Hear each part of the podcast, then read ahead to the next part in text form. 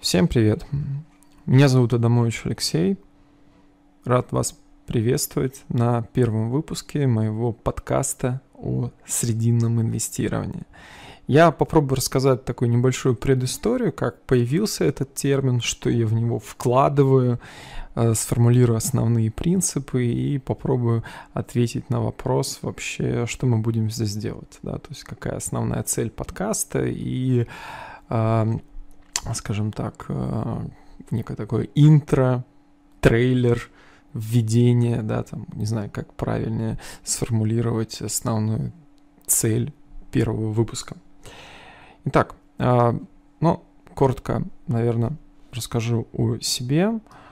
Э, меня зовут Адамович Алексей, как я сказал. С 2005 года, когда я учился на матфаке, Кубанского государственного университета я увлекся финансовыми рынками, биржевой торговлей, как многие в то время начинал с Форекса, и влюбился в биржевую торговлю. На самом деле, и вот с этого, можно сказать, даже с первого дня, когда я понял вот э, то, чем собой является биржевая торговля, наверное, я, конечно, не понимал тогда, о чем вообще идет речь, э, э, для себя принял вот эту идею о том, что вот я хочу заниматься э, данным ремеслом, да, там, э, хочу заниматься биржевой торговлей. Э, много времени утекло с того периода, практически, да, там уже 16, почти 17 лет. Э, я работал 14 лет с 2006 по 2020 год в инвестиционной компании, руководил региональным представительством Финама в городе Новороссийске. А, мне всегда интересовало именно не просто самостоятельная торговля на бирже, что я делал в течение этого периода, но больше интерес всегда был в контексте преподавания, да, там я пытался преподавать в местных институтах э, финансовые рынки, ну и сейчас это продолжаю делать, и э, с самого начала работы я параллельно вел разнообразные курсы в рамках брокер, бро, деятельности брокерской компании э, в моем регионе, и вот всегда мне это очень интересовало и хотелось этим все больше и больше заниматься. И для меня основная идея наверное, как для многих, кто осознанно занимается, да, там, преподаванием, то, что когда ты кого-то чему-то учишь, ты сам лучше это понимаешь. И я, на самом деле, это действительно увидел, оценил и понял, что вот чем больше я рассказываю про биржевую торговлю, про финансовые рынки, тем больше я сам это понимаю. И мне всегда было интересно концепция стык, да, там вот как соединяется э, психология и философия инвестирования, биржевой торговли. Ja, то есть и все часто говорят о том, что психология самая важная на финансовых рынках, да, то есть без контроля эмоций ты не сможешь достиг, достичь успеха, какой-то, да, там, какой-то вот этой истории, если ты подвержен эмоциям, будешь нарушать правила, но вот за то время, которое я работаю, я увидел, как мало людей и как мало э, того, что можно вообще сказать о психологии биржевой торговли, о психологии принятия решений, о философии инвестирования. На самом деле мало материала. И хочется это больше продвигать, больше про это говорить. И вот как раз вот это философское начало термина «срединное инвестирование» я попробовал заимствовать из моего опыта обучение биржевой торговли самостоятельного. Там с 2009 по 2016 год я учился в Санкт-Петербургском институте гештальта, психологии, да, там на э, гештальт подход э, в консульта консультировании, да, там в коучинге. И вот всегда пытался найти, вот где грань, так как это может соприкасаться и как это можно использовать в биржевой торговле. Попробую про это говорить, да, то есть в том числе. А, само понятие срединности я заимствовал из а, а, буддийской философии. Да, то есть в буддизме есть такой термин срединный путь, да, то есть когда практикующий да, пытается найти вот эту грань средина, срединной медитации, практиках медитации есть эта история, когда э, свой фокус внимания ты удерживаешь э, вот на вот этой, как правильно сказать, э, не впадаешь в крайности э, высокого напряжения, сосредоч... сосредоточения, да, то есть и не впадаешь в пассивность, да, там э, расслабление слишком сильно, да, то есть нужно найти вот это серединную, э, серединный фокус внимания. Мне очень понравилась эта метафора, я решил ее привнести в э, инвестирование, да, в контекст того, что во всех гранях процессы принятия решений, анализа рынка и э, там инвестирования я не впадаю в крайности, не принимаю какую-то строгую сторону, да, то есть в любых аспектах я попробую их перечислить, э, пытаясь найти вот это золотое сечение, да, то есть золотую середину. Э, во многих, во многих философских течениях вот это очень близкий термин, да, то есть э, стойки говорили о умеренности, Конфуций говорил о серединном пути, Аристотель о золотом сечении и так далее. Мне вот вдохновляет вот эта фраза Конфуция «благородный муж избегает крайности и придерживается серединного пути». Да, то есть, ну, середина мне не очень нравится, мне больше нравится срединный, да, то есть поэтому говорим о срединном инвестировании. Я попробовал в свое время, вот когда придумал этот термин, еще в 2019 году начать записывать тезисы, э, некие такие принципы, вдохновляясь принципами Рэя Далио, э, о том, что я вкладываю в это понятие и как хочу его развивать на самом деле. Я не буду сейчас подробно, да, там, э, каждый из этих элементов разбирать. Моя, наверное, основная идея в том, что в, в остальных выпусках подкаста я буду либо самостоятельно, либо в диалоге с тем, у кого я буду брать интервью, каждый из этих элементов в той или иной степени пытаться раскрывать. Первый принцип, который я для себя сформировал, это формирование капитала для кого-то, для того, чтобы избегать через чрезмерной агрессивности и беспечности, да, то есть когда я ставлю перед собой цель, что я хочу там, допустим, решить свои какие-то финансовые проблемы, поэтому прихожу на финансовые рынки, я очень часто замечал, что это абсолютно не работает. То есть если я там возьму кредит для того, чтобы заработать на бирже, погасить свои какие-то другие долги, либо э, как-то вот быстро поднять денег, да, там поднять бабла, то, скорее всего, это не будет работать.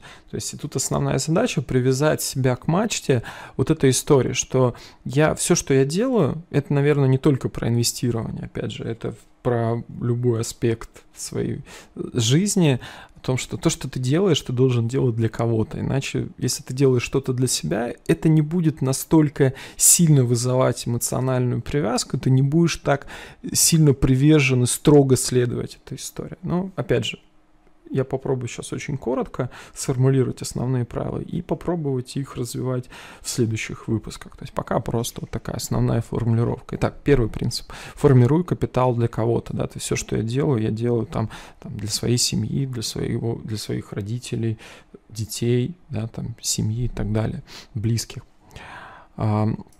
Второй принцип а, я использую среднесрочную стратегию работы на финансовых рынках, да, то есть э, это такой преднамеренный э, момент, что я, когда э, принимаю инвестиционные решения, не привязываюсь к крайности. То есть я не говорю, что вот эта сделка сейчас окажется для меня, я там формирую какую-то долгосрочную инвестиционную стратегию, либо я сейчас как-то спекулятивно э, принимаю решение. Нет, то есть любая сделка, да, там для меня вот такая равностная. Если не сформируется какое-то направленного большого движения, рынок начнет падать, я продам да, то есть не буду пересиживать какие-то большие направленные падения, да, то есть тут это для, для меня эта сделка скажется, окажется краткосрочной, продам быстро, не буду накапливать большой убыток. Если идея, которую я покупаю, для меня окажется растущей, и акции будут расти как долго это возможно, то, возможно, она может в итоге э, стать и долгосрочной идеей, да, там и находиться у меня в портфеле э, достаточно долгий временной период. Э, пока акция растет. Да? То есть один из основных принципов «давай прибыли расти, ограничивая убытки». То есть как долго будет акция расти, так долго я буду стараться удерживать эти акции в своем портфеле. И вот эта привязка к среди, ну, срединность в том, что да, там среднесрочность, тире, срединность, тире, среднесрочность, э, я для себя это сделаю, тут такая удобная уловка, для того, чтобы, опять же, не впадать в крайности долгосрочной стратегии, либо э, чрезмерной рискованности краткосрочных стратегий торговли. Э, второй принцип. Я сочетаю и технический анализ, и фундаментальный. То есть не привязываюсь к крайности э, что только технически, только анализ графиков, не привязываюсь к крайности, что только фундаментально использую. Пытаюсь находить инструменты, возможность сочетать оба подхода для того, чтобы подтвердить э, да, там, гипотезы о инвестиционной привлекательности того или иного актива. Четвертый принцип. Я не торгую высокую волатильность, да, то есть срединность в контексте того, что когда акции находится в высоком, да, там по 10%, по 20% в день изменяются, я не пытаюсь угнаться за эту историю. То есть это всегда слишком высокие риски, слишком сложно определить в этот период тенденцию и так далее. То есть вот сред, сред, среднесрочность, да, там вот это я ищу направленные движения.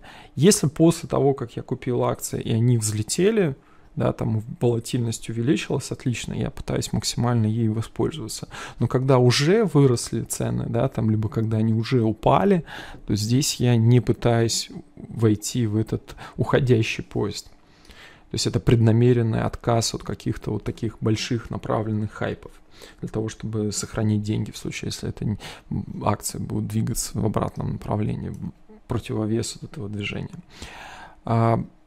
Следующий принцип, пятый, не торговать шорт и не торговать на понижение. А, вот здесь вот э, работа с отказыванием, да, там торговать на понижение акций, это такой немного технический элемент. И в свое время много моментов, которые я для себя использовал, почему именно я отказываюсь от э, торговли на понижение. Но вот в итоге самым главным принципом для меня оказалось то, что я сосредотачиваюсь на поиске хороших компаний, которые по, хороших компаний по хорошей цене, да, то есть это попытка удержать фокус своего внимания на именно на эту историю. То есть, а когда я включаю еще там, когда же там продать, как заработать на падении, э, да, там ты как бы расшатываешь свое внимание, да, там, и сложно сосредоточиться, да, там, тогда на вот, э, поиске хороших растущих компаний. Поэтому я отказался от этой истории в свое время и, на самом деле, ни разу не пожалел про это. Попробую также про эти вещи более подробно в следующих эпизодах попробовать разобрать. Шестой принцип. А, правила принятия решений должны быть простыми и однозначными для интерпретации. То есть я должен уметь а, понимать случайность процесса рынка, ну, колебаний цен, и не привносить в него слишком сложных концепций, сложных умопостроений для того, чтобы не впадать в иллюзию, то, что я что-то могу тут прогнозировать и как-то предугадывать рынок, да, то есть там правила должны быть достаточно простыми, разумными, я понимаю их случайность, да, там я пытаюсь сделать того, чтобы определить да, там, оптимальные точки входа, но при этом не привношу в этом какое-то вот излишнего напряжения. То есть я понимаю, окей, да, то есть тут получилось, здесь не получилось. Самый главный принцип – это давай прибыли расти, ограничивай убытки. Э, мне очень нравится э, идея, э, которая есть у Кастанеда, он приводит такой термин, как контролируемая глупость. То есть я понимаю бесполезность, да, там и случайность того, что я делаю, но при этом я все равно это делаю для того, чтобы, да, там, отказаться от, к примеру, там, просто банального подбрасывания монетки. Ну, про это, это может быть тоже сложно в двух словах раскрыть суть этого принципа. А, буду стараться подробно разбирать это в следующих эпизодах моего подкаста. А, седьмой принцип – не искать объяснений падению и рынка, падению и росту цен. То есть, когда уже все произошло, когда цены выросли или когда они упали, а, пытаться найти объяснение этим событиям – это пустая трата времени.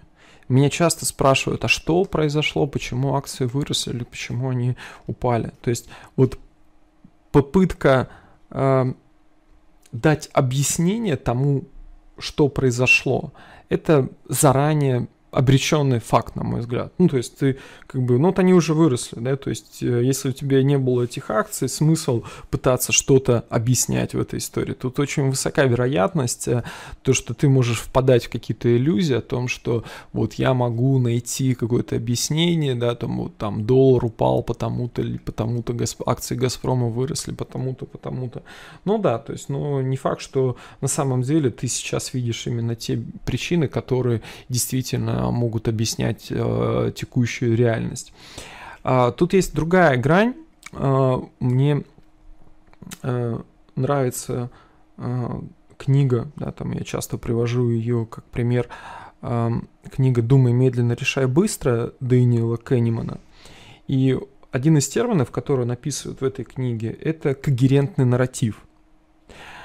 И вот в этом когерентном нарративе он описывает, что пытаясь объяснить те события, которые сейчас происходят, мы ввязываемся вот в эту игру разума, и у нас может появиться иллюзия о том, что я что-то могу прогнозировать в контексте дальнейших моих э, э, измышлений в объяснении причин того, что... Ну, то есть я могу настолько увлечься объяснением того, что сейчас происходит на рынке, что в последующих э, у меня может сложиться иллюзия, что я могу что-то прогнозировать тогда. А это на самом деле тоже ловушка, одна из самых опасных, которая может встречаться, ну, которую я, по крайней мере, считаю, да, там, которую там заранее пытаюсь отказаться. Ну, собственно, отсюда из там седьмого принципа, да, выходит э, э, восьмой принцип, нельзя прогнозировать.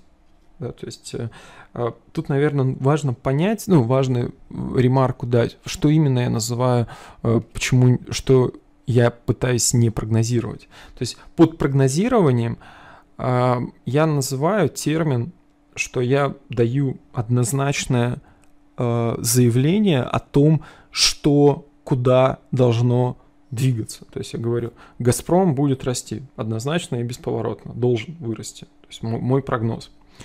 И здесь есть ловушка о том, что вот этими измышлениями я на самом деле могу использовать какие-то данные, которые на самом деле никак не влияют на рынок. Да, то есть и я могу, допустим, даже если я использую те данные, которые имеет смысл сейчас анализировать и делаю этот прогноз, не факт, что он сбудется. То есть там завтра может что-то появиться, и, что выходит за рамки моего прогноза, и высока вероятность, что из-за, там, допустим, высокого эго, да, то есть я начну. Нежелание признавать свой, свой неправильный прогноз, могу ввязываться в том, что вот действительно, да, могу как-то бороться с рынком, допустим, да, то есть там объяснять причины того, что почему прогноз не сбылся и почему он должен потом сбиться, ну, сбыться и так далее. То есть, ну, тут тоже можно очень долго про это обсуждать. Э, тут просто основная идея изначально отказаться от этой истории. Вывод, как быть тогда в этом случае, я не должен прогнозировать, я должен планировать свои действия, да, то есть я должен быть правым всегда, то есть я должен в своем анализе построить модель, когда я знаю, что будет в случае, что я буду делать в случае формирования растущей тенденции, что я буду делать в случае формирования падающей тенденции. Это важный момент. Опять же, да, там нет ничего невыносимее, чем признание своих собственных ошибок. Это одна из таких распространенных, да, там, э, психотерапии исследований, ну, такое известное психотерапия исследование, которое говорило о том, что вот одно из самых тяжелых эмоциональных переживаний – это признание своей неправоты. И, собственно, для того, чтобы, опять же, не провоцировать высокие эмоции, не ввязываться в эту историю, я должен перестать это делать. Я должен создать условия, когда я всегда прав. Есть очень хорошая фраза, э, ее приписывают Брюсу Бэбкоку. Это о том, что есть две новости, плохая и хорошая. Плохая рынок предска- предсказать нельзя, хорошая чтобы зарабатывать деньги, этого не нужно. То есть один из известных таких биржевых э, деятелей в свое время э, любил использовать эту фразу. Она мне также очень нравится. Второй принцип, о, следующий принцип, да, девятый, а, использовать мышление второго уровня. А, этот термин ввел в своей книге Говард Маркс, книга называется «Самым важным».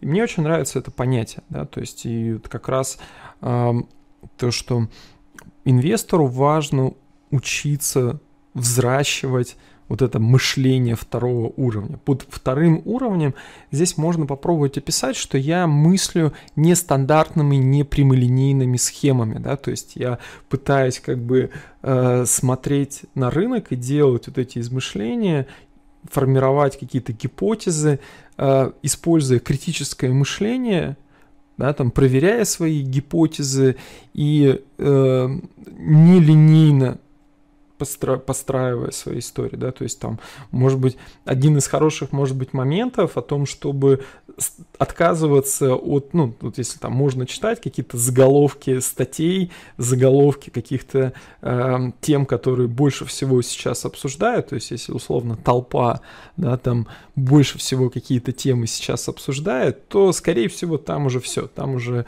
нет никаких ин- э, привлекательных инвестиционных возможностей, то есть тут лучше нужно вот хороший маркер, ага, вот что сейчас больше всего обсуждают, что сейчас больше всего хайпе, вот эта тема точно мне сейчас не должны захватывать мое внимание, да, то есть я должен э, где-то по-другому, да, что-то смотреть.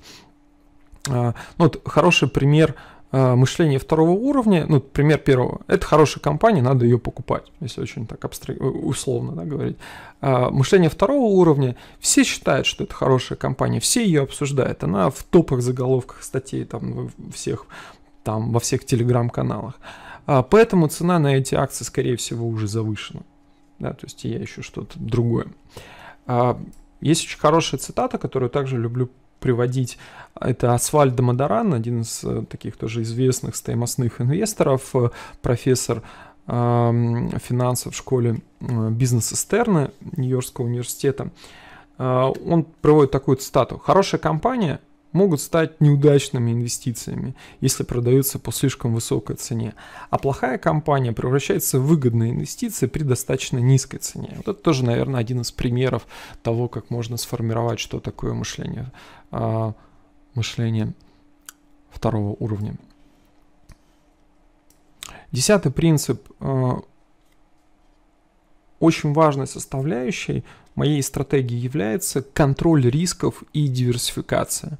То есть я особое внимание уделяю именно этой истории да, то есть для того, чтобы сформи- сформировать сбалансированный растущий портфель. То есть я не цепляюсь за какие-то отдельные акции, отдельные бумаги, то есть как бы я не уверен, э, как бы я не был бы уверен, что точно Apple будет расти, я не куплю его никогда там на какой-то большой процент капитала с использованием заемных средств и так далее. Да. Моя задача получить положительное мат-ожидание, да, то есть добиться того, что прибыль в прибыльных сделках будет э, больше убытка в убыточных, за счет как раз того, что убыток в убыточных у меня всегда какой-то контролируемый, который я заранее могу просчитать, а прибыль, пока тенденция сформирована растущая, я стараюсь максимально заработать на тех идеях, которые у меня реализовались. Одиннадцатый принцип. Использовать различные инструменты и подходы. Вот это тоже один из элементов срединности в контексте того, что я не впадаю в крайность, в приверженность какого-то одного подхода к работе. То есть я не работаю только с американскими акциями, да, то есть я работаю и с российскими акциями, и с, и с американскими акциями, и, и облигации, и фьючерсные контракты использую, и разные валюты, и разные сектора индустрии.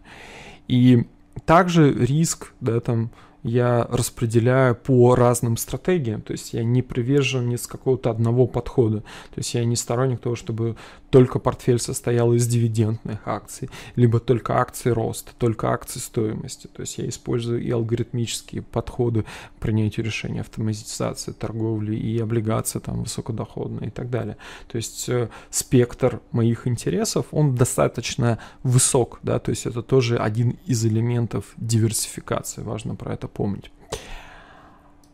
Двенадцатый принцип э, это элемент такой некий элемент саморазвития, да, то есть элемент, э, который я привнес из э, книги э, Чиксент Чик, Чиксент Михай Михая, это постоянно следить за тем, чтобы находиться в состоянии потока, да, то есть сохранять баланс между сложностью стратегии и своими навыками. И это одна из таких важных рекомендаций, которую я даю своим ученикам на курсах, что нужно двигаться постепенно, увеличивать, вот, вот, для того, чтобы заниматься достаточно долго тем ремеслом, э, которым ты хочешь заниматься, чтобы развить мастерство до там приемлемых уровней, да, и чтобы это была история а, полностью тебя удовлетворяла, да, там в потоке ты находился, да, то есть ты должен быть внимательным, чтобы твои умения совпадали с сложностью процесса, требованиями, которые соответствуют этой стратегии. То есть развивать постепенно эту историю. Это важный момент, и тоже это про срединность, по сути. Тринадцатый принцип – это анализ своего опыта – да, то есть это ежемесячно я подвожу итоги месяца, анализирую свои результаты. То есть вот это постоянное самокопание в том, что ты делаешь, зачем ты это делаешь, удовлетворяют тебе эти результаты или нет, что ты можешь поменять. Это всегда, это один из путей, да, там вот как раз а, развитие своей инвестиционной стратегии, разви- саморазвитие, и я должен постоянно формировать э, свою стратегию в первую очередь из своего опыта. Это важная составляющая. Четырнадцатый принцип. Э, в любых трудностях уметь видеть возможности. Э, вот раньше он у меня назывался, этот принцип, мыслить позитивно.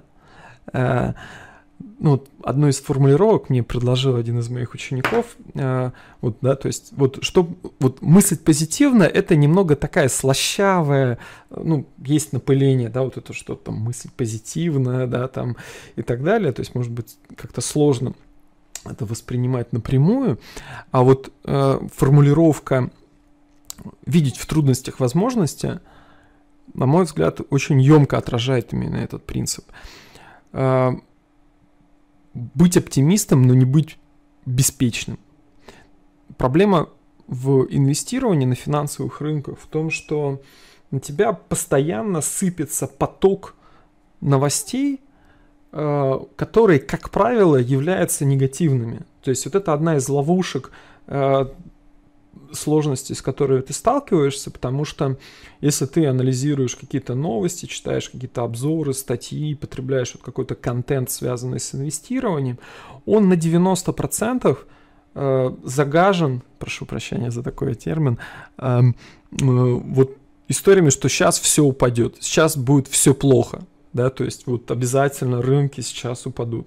И если я поддаюсь под эту историю, постоянно опасаюсь э, то, что рынки упадут, постоянно вижу какие-то риски, и, а, и ты никогда не найдешь инвестиционные возможности. То есть это важный момент, нужно уметь вид- отсекать а, негатив, да, но при этом, конечно же, не быть беспечным, да, то есть тоже относиться с достаточной бдительностью к рискам, которые есть на финансовых рынках, но при этом всегда э, пытаться находить возможности в тех ситуациях, которые появляются. Иначе ты никогда не примешь решение, да, то есть ты все время будешь сидеть, смотреть о, о том, что насколько опасно сейчас инвестирование, насколько дорогие цены, и никогда не сможешь там заработать на каких-то движениях, которые, возможности, которые появляются на рынках. И тут с этим про это надо работать на самом деле, да, то есть вот э, э, уметь мыслить позитивно на рынке это важный момент, иначе легко упасть вообще в какую-то депрессию, на мой взгляд. И последний принцип – это особое внимание уделять саморазвитию, здоровому образу жизни. Ни в коем случае нельзя зацикливаться, да, там на э, только да, там, на том, чтобы вот постоянно отслеживать колебания цен, там следить за тем, что упало, выросло и так далее. То есть когда жить тогда, да, там, скажем так. И э, я очень, да, там люблю читать книги про э, саморазвитие, продуктивность, здоровый образ жизни и так далее. И там увидел взаимосвязь, по крайней мере для меня, вот в этих элементах. Да, то есть э, имеет, мышле... Э, имеет высокое значение именно формирование вот этих здоровых привычек, которые помогают быть более внимательным, более осознанным. И э, это точно оказывает влияние на твою успешность. Даже может быть, что ты можешь больным Э, да, там, не следить за своим здоровьем, э, зарабатывать огромное количество денег, но при этом ты не будешь получать удовольствие. Тогда зачем это, да? То есть, как бы если ты там не отрываешься от компьютера и так далее.